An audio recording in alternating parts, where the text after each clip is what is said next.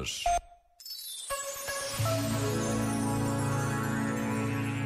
A beleza permanece. Apesar de tudo o que o homem faz à natureza, apesar das guerras e das misérias que todos conhecemos, a beleza permanece.